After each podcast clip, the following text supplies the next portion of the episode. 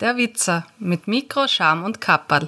Herzlich willkommen zu einer neuen Folge von Der Witzer Nerd klärt. In dieser Folge möchte ich mich mit einem Thema beschäftigen, das seit einiger Zeit mehr oder weniger in aller Munde ist, oder sagen wir mal so, im IT-Bereich das Schlagwort schlechthin ist. Heute möchte ich mich mit dem Thema Cloud beschäftigen. Gut, einige von euch werden jetzt sagen, Cloud, alles klar, Cloud ist File-Hosting, das Uploaden, das Synchronisieren von Dateien, zum Beispiel bei Diensten wie Dropbox, Google Drive, OneDrive etc. Genau weil das eben viele Leute sagen, habe ich mir gedacht, mache ich mal eine Folge dazu, weil Cloud Computing oder die Cloud ist eigentlich viel, viel mehr als nur Dateihosting. Und ich würde mal vorschlagen, das schauen wir uns jetzt mal etwas genauer an.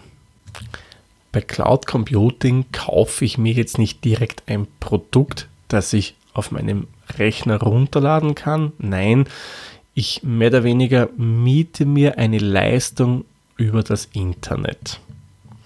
Und es gibt drei Kategorien, die ich mir hier mieten kann. Und die es in der Cloud gibt, oder wie man es ganz richtig nennen wird, Cloud Computing. Ich habe auf der einen Seite das vermutlich am meisten bekannteste äh, Software as a Service. Bei dem Dienst kann ich mir mehr oder weniger die Leistung erkaufen oder mieten, eine Software zu verwenden. Beispiele hierfür wären zum Beispiel von Adobe das Produkt Lightroom, das es in der Creative Cloud gibt. Da kann ich dann die Software Adobe Lightroom verwenden, ohne dass ich die auf meinem Rechner installieren muss. Was für mich den Vorteil hat, dass die ganze Rechenleistung nicht bei mir lokal am Rechner sein muss, sondern auf einem entfernt stehenden äh, Computer oder genauer gesagt einer Serverfarm, das heißt einem Zusammenschluss von mehreren Computern. Hat wie gesagt für mich den Vorteil, ich brauche keine großen lokalen Ressourcen, das läuft alles extern. Hat aber wiederum den Nachteil, es kann zum Beispiel sein, dass der Anbieter von diesem Service irgendwann mal in Konkurs geht. Tja, und dann ist auch meine Software mehr oder weniger weg. Ähm, diese Cloud as a Service Produkte haben meistens äh, ein Interface, also eine Benutzerumgebung, die über den Browser läuft. Also sprich, ich kann alles im Browser machen, ich brauche mir auch keine zusätzliche kleine Software bei mir installieren. Ein Beispiel hierfür wären zum Beispiel äh, die Google Docs.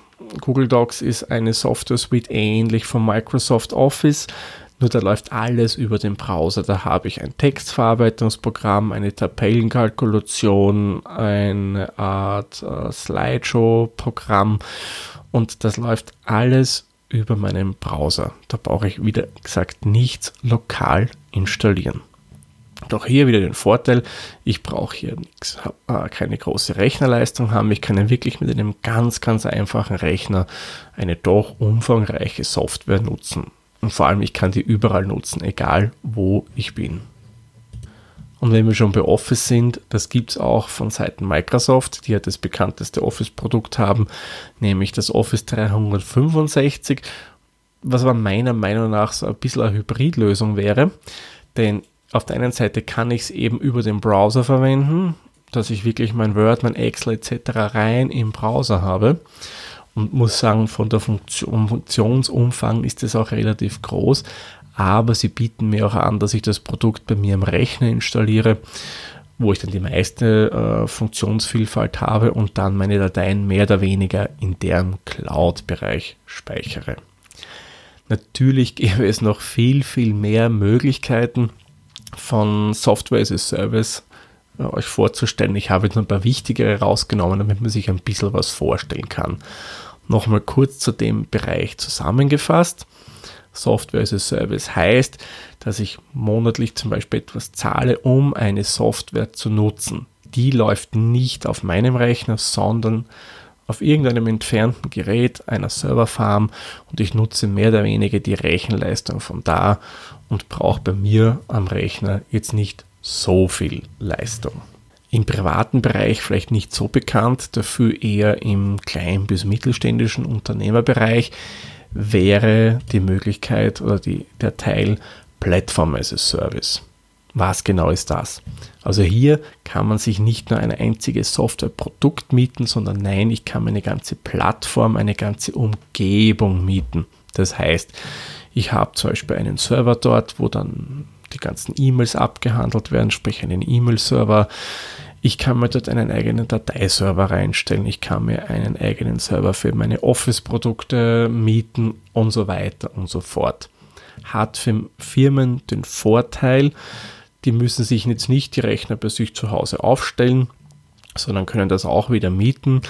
Ist kurzfristig gesehen günstig natürlich, längerfristig kommt darauf an, wie oft man in neue Hardware investiert, kann es aber teurer werden. Hat zusätzlich auch den Vorteil um die ganze Serverwartung, muss sich eigentlich niemand kümmern. Das macht eben die Firma, wo ich diesen Service miete. Die spielen die neuesten Updates ein, die schauen, dass die Hardware in Schuss ist, dass die Festplatten drinnen verwendet, äh, die verwendet werden, eben passen und so weiter und so fort. So, nur wie funktioniert das Ganze jetzt? Das kann man sich wie folgt vorstellen. Also ich schließe mit einem Anbieter eben einen Vertrag ab und der stellt mir dann einen Server zur Verfügung, wo er dann fix für mich vorinstalliert, meinen Mail-Server und alle anderen Produkte, die ich verwenden möchte. Das Ganze ist jetzt aber nicht so, dass da wirklich jetzt ein Techniker hingeht und dann einen Server aufstellt und dann alles installiert. Nein, das läuft in einer virtuellen Umgebung ab. Wie das genau funktioniert, das werde ich dann in einer eigenen Folge erklären. Stichwort hier wäre die Virtualisierung. Aber ihr könnt euch es wirklich so vorstellen, dass quasi wer kommen würde, der stellt so einen Server hin, einen Computer, und der installiert die Software und einmal im Monat geht er eben der Techniker dann zu dem Rechner hin, spielt die Updates ein, schaut, dass alles an der Hardware passt etc. Wie gesagt, das habe ich jetzt nur so erklärt, damit man sich das Ganze vorstellen kann. Wie das wirklich funktioniert, das erkläre ich euch in einer anderen Folge. Ja, und der dritte Teilbereich, der auch noch unter Cloud Computing fällt, wäre Infrastructure as a Service das ist mehr oder weniger, wie soll man sagen, so eine Art Basislevel. Da miete ich mir keine Software, da miete ich mir keine äh, Umgebung, wo ich schon Server habe, da miete ich mir mehr oder weniger Rechnerleistung. Sprich, da kann ich zu einem Anbieter hingehen und sagen, okay, ich hätte gerne einen Server, der diese und jene äh, Spezifikationen hat, der muss so und so viel äh, Leistung bringen, der muss so und so viel Speicher haben, etc. etc. Und ich kann dann auf diesem virtuellen Server Software installieren. Ich kann ein Betriebssystem drauf installieren und da eben dann die Produkte, die ich benötige. Diese Art von Cloud-Service hat für den, der es mietet, den riesen Vorteil, dass wenn zum Beispiel mal ein kleiner Engpass äh, von der Rechnerleistung besteht, kann der mit ein paar wenigen Mausklicks einfach mehr Leistung dazu mieten. Sprich, ich kann Engpässe wirklich schnell ausgleichen. Das Ganze funktioniert auch wieder so, wie wir es vorher schon besprochen haben, in einer rein virtuellen Welt. Für mich scheint so, als würde da was eigenes dort stehen. Wie gesagt, ist alles virtuell. Hat hier den Nachteil, dass ich natürlich mich selber um die Wartung kümmern muss, um die Einspielung von Sicherheitspatches etc. Übrigens, einer der größten Anbieter in diesem Bereich wäre Amazon. Ja, richtig, gehört Amazon. Klar, kennen wir meistens vom, ähm, vom Webshop, dem großen äh, Online-Verkaufshaus. Äh, Aber Amazon bietet auch das an. Kommt daher, da die eben eine riesengroße Serverfarm betreiben und da ist wirklich gigantisch viel Leistung übrig und dort Amazon gesagt, okay, dann biete ich die Leistung an, die kann man eben bei mir mieten. Und da sind auch viele namhafte Firmen drauf. Zum Beispiel Netflix läuft da drüber, Dropbox läuft da drüber und noch einige andere Anbieter. Das wäre mal ein grober Überblick zum Thema Cloud Computing. Ihr seht, das ist mehr als nur ein bisschen Datei synchronisieren. Die Cloud bietet wirklich sehr, sehr viele Möglichkeiten an. Wenn es von eurer Seite aus noch Fragen zum Thema Cloud gibt, könnt ihr mir die gerne stellen. Ich werde versuchen, die natürlich zu beantworten. Bevor ich den Sack zumache, möchte ich noch einmal kurz zusammenfassen.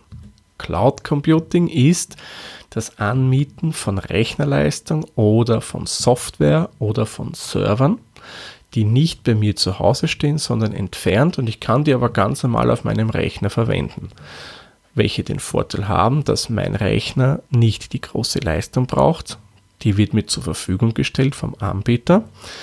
Was aber, und das möchte ich auch noch einmal erwähnen, den Nachteil hat, dass der Dienst vielleicht irgendwann mal auch beendet wird und ich somit die Software nicht mehr verwenden kann. Gut, dann mache ich den Sack für diese Folge zu. Ich sage wie immer vielen lieben Dank fürs Zuhören. Ich wünsche euch noch eine schöne Zeit. Bis zur nächsten Folge. Tschüss, Servus, pfiat euch. Der Witzer ist ein privater Podcast aus Österreich.